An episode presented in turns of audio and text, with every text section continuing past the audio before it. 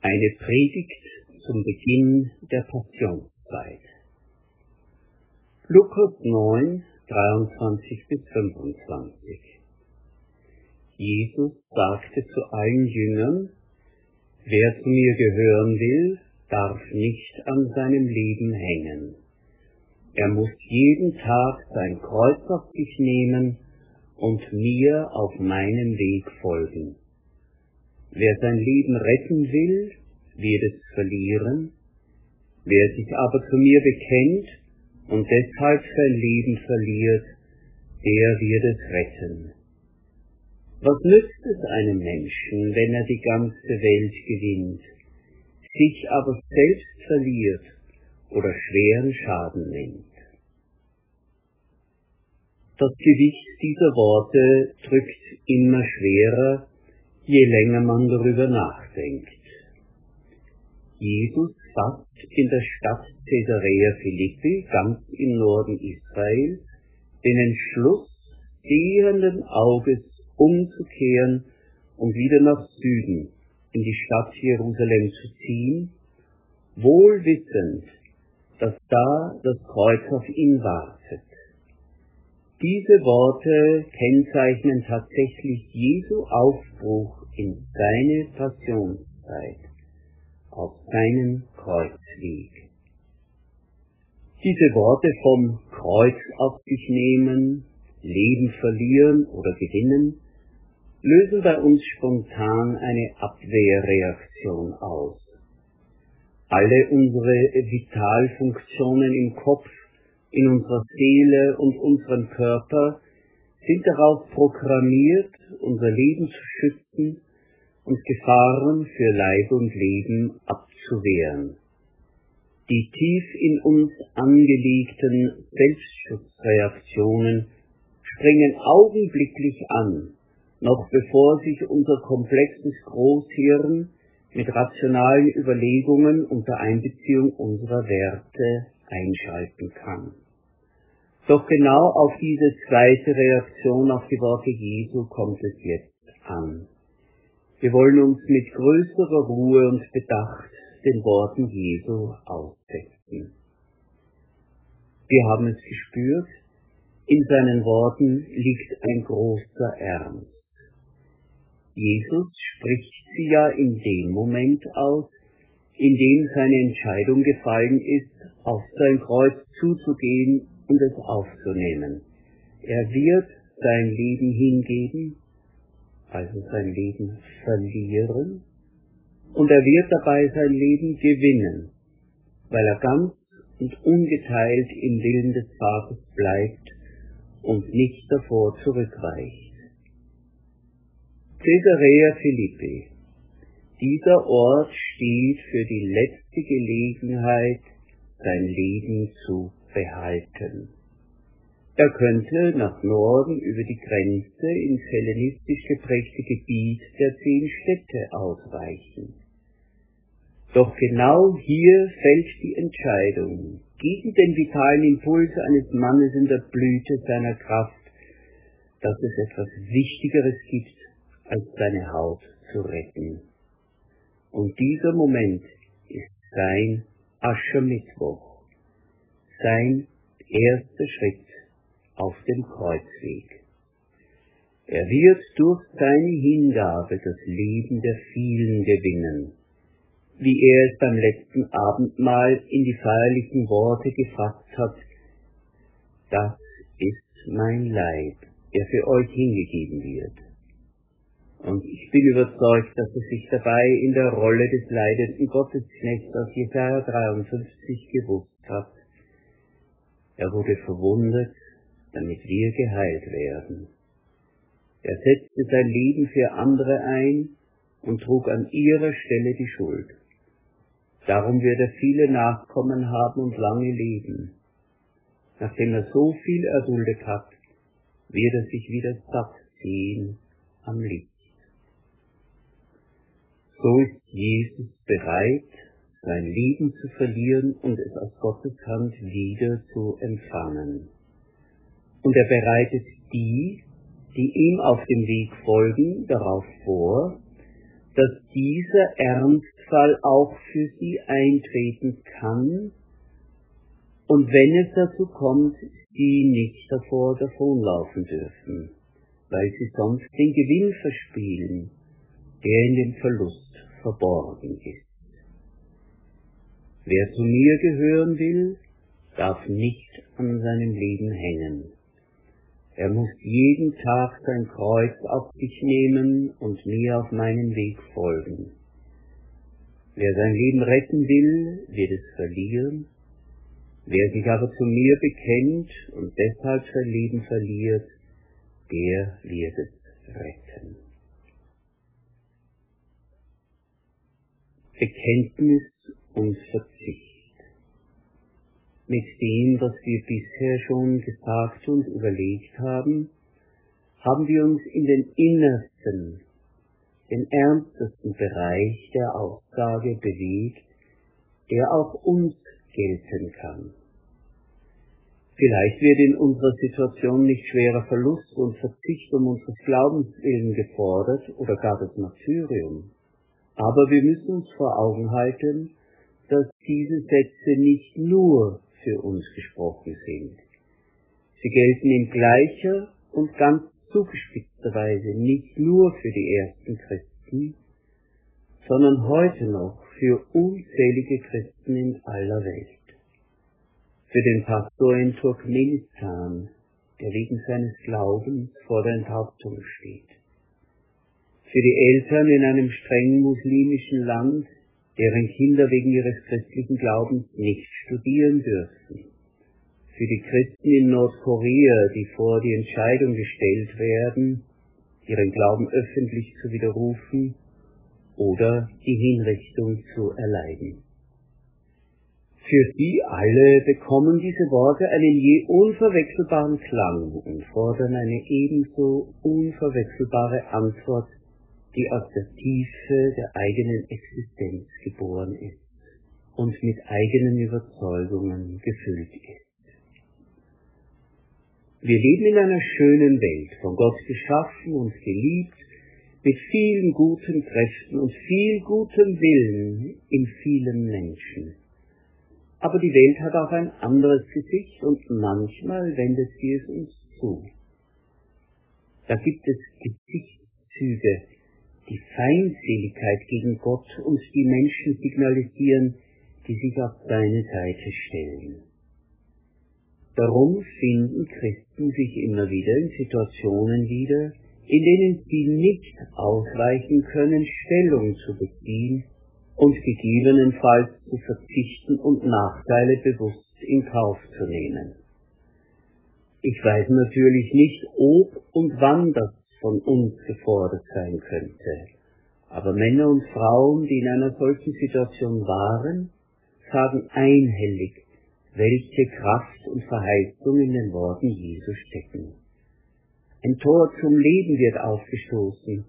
Der klare Ruf, fest bei Christus zu bleiben und damit das Leben in unermesslicher Fülle zu gewinnen, das erfüllte sie mit Entschlossenheit und der Gewissheit, dass am Ende nicht der Verlust steht, sondern der Gewinn. Diese innerste und ernsteste Bedeutung der Worte Jesu bleiben auch für uns heutige Christinnen und Christen bestehen. Aber dieser innerste Bedeutungskern strahlt nun auf ein größeres Umfeld aus. Was Jesus von Kreuz, Leben verlieren und Leben gewinnen sagt, bekommt eine abgeleitete Bedeutung für das Leben, auch wenn uns nicht die letzte Konsequenz abgefordert wird. Ich versuche, diesen abgeleiteten Sinn zu beschreiben. Das Kreuz steht dafür, dass man im Vertrauen auf Gott das eigene Überleben nicht als den höchsten Daseinssinn sehen darf. Wer ein wertvolles Leben leben will, das für Gott und die Menschen Spuren hinterlässt und unzerstörbare Werte hervorbringt, wird nicht ein geschütztes und ungefährdetes Leben als höchsten Wert verstehen können. Denken wir an Ärztinnen und Ärzte oder Pflegekräfte, die in Katastrophen und Kriegsgebiete gehen, um anderen zu helfen. Denken wir an Martin Luther King, der am Vorabend seiner Ermordung eine starke Vorahnung hatte von dem, was auf ihn zukommt, und der dennoch gegangen ist. Denken wir an die Menschen im Nazi-Deutschland und im Zweiten Weltkrieg, die sich entschieden haben, Juden zu verstecken und genau wussten, was das bedeuten kann. Das ist das Kreuz auf sich nehmen. Der zweite Begriff, das Leben verlieren, sagt das gleiche wie das Symbolwort Kreuz. Darüber hinaus spricht Leben verlieren noch aus, dass man auf dem Weg zu einem sinnerfüllten Leben immer wieder loslassen muss, die Angst der Unbehauptheit aushalten muss, um Neues zu erreichen. Dazu werde ich noch mehr sagen. Nun aber zum Leben gewinnen. Das Leben gewinnen, trotzdem man es aufs Spiel gesetzt hat, bedeutet, dass Leben etwas Größeres ist als das bloße biologische Überleben, das man mit allen Mitteln schützen will. Als Christen wissen wir, dass dieses Größere in der unerschöpflichen Lebensfülle Gottes liegt, in die wir hineingenommen und hineinverflochten werden durch die Gnade und Liebe, die in Jesus in unser Dasein eingetreten ist. Wie ein Ungeborenes mit dem Blutkreislauf der Mutter verbunden ist, mit ihren viel größeren, robusteren Lebenskräften, so sind auch wir durch ein feinstes Geflecht von Verbindungen mit dem Leben Gottes verbunden. Dieses unzerstörbare, ewige Leben in uns ist stärker als der biologische Tod. Wir haben durch Christus das ewige Leben. Und an dieser Lebensfülle dran zu bleiben, darauf kommt alles an, es lohnt sich gegebenenfalls dafür, das Leben zu verlieren. Erlaubt mir, auf zwei Bereiche noch einmal ausführlicher einzugehen. Der erste Bereich war ja Bekenntnis und Verzicht. Jetzt Behinderung und Leiden. Ich denke da an Menschen, die im Blick auf ihre Gesundheit oder andere sehr persönliche Gründe damit konfrontiert sind, dass sie einen Teil ihres bisherigen Lebens unwiederbringlich verlieren. Es gibt im evangelischen Glauben eine typische Ausprägung der Frömmigkeit, die sogenannte Kreuzesfrömmigkeit. Sie drückt sich in manchen alten Glaubensliedern aus, und das wiederkehrende Motiv darin ist, dass wir die Mühsal des irdischen Lebens geduldig und ohne Aufbegehren auf uns nehmen und unser Kreuz tragen bis ans Ende. Wir haben unsere liebe Mühe mit diesem düsteren Blick aufs Leben, sollen dabei aber nie vergessen, dass die Zeit, in der diese Lieder entstanden sind, unglaubliche Belastungen mit sich gebracht hat. Krankheiten ohne moderne Medizin, Schmerzen ohne Schmerztabletten, Ärzte primitive Operationen ohne Narkose, die Trauer über viele Todesfälle in der Familie, die Säuglingssterblichkeit war hoch. Und dann tobte dort ein riesiger, grässlicher Krieg, der Dreißigjährige Krieg, begleitet von Seuchen und Hunger und Not dass die Christen, die damals lebten, einen anderen Blick auf Kreuz und Tod hatten, sich dem anders fügen wollten und wussten, das müssen wir verstehen. Aber wie ist das heute? Ist es denn wirklich heute prinzipiell anders? Unsere Zeit fordert rasche Lösungen für alles. Aber es gibt schlichtweg nicht für alles eine Lösung. Behinderung, Krankheit, Notsituationen, Depressionen oder andere seelische Krankheiten. Ist es da nicht auch wirklich Evangelium aus dem Munde Jesu zu hören, wer mir nachfolgen will, nehme Tag für Tag sein Kreuz auf sich und folge mir nach. Nicht wie ein Hamster im Rad, sondern als Mann, Frau oder Kind, die tapfer ihren Weg gehen. Solche Menschen können uns sogenannten Gesunden viel geben, weil sie gelernt haben, durch das Seufzen der Schöpfung, wie Paulus es nennt, die Schritte des guten Hirten zu hören. Und müsste ich auch wandern durch finstere Tal, fürchte ich kein Unglück, denn du bist bei mir. Ein weiterer Gedanke. Loslassen und frei werden. Im Alten Testament sagt Gott durch einen Propheten zu seinem Volk, ich habe dich auf dem Weg gefunden wie ein schreiendes Baby, habe dich aufgenommen und zu dir gesagt, du sollst leben. Und Jesus vertieft diese Aussage noch, ich bin gekommen, dass ihr Leben haben sollt, volles Leben. Was Gott für uns will, was Jesus Christus für uns will, ist also nicht ein hyperreligiöses, beengtes, gedrosseltes Leben, sondern ein befreites, sich entfaltendes Leben. Doch wie wir oben besprochen haben, ist ein Leben, das positive Spuren hinterlässt, das etwas Wertvolles zur Reife bringt und darum Zufriedenheit und Sinnerfüllung schafft, nicht eines, in dem wir an uns selbst und auch nicht an alten Sicherheiten kleben bleiben. Ein solches Leben ist eines, in dem wir loslassen und gerade dadurch Neues bekommen. Wenn wir Bekanntes hinter uns lassen, erleben wir das oft als Verlust, als kleines Sterben. Wir fühlen uns unbehaust und haben Angst. Aber wenn wir das Alte nicht loslassen, sind wir blockiert für Neues. Der Arzt Paul Tournier, einer der Väter christlicher Lebensberatung, bringt in einem seiner zahlreichen Bücher folgendes Bild. Eine Artistin schwingt auf einem hohen Trapez, die Trommeln rollen.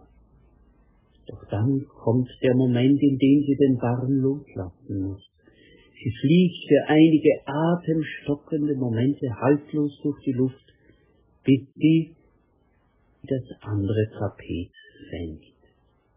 So, sagt Tournier, fordert das Leben immer wieder von uns, loszulassen, das Gesicherte zu verlassen, Verzicht zu üben und das kleine Sterben zu erleiden, sonst kann nichts Neues entstehen.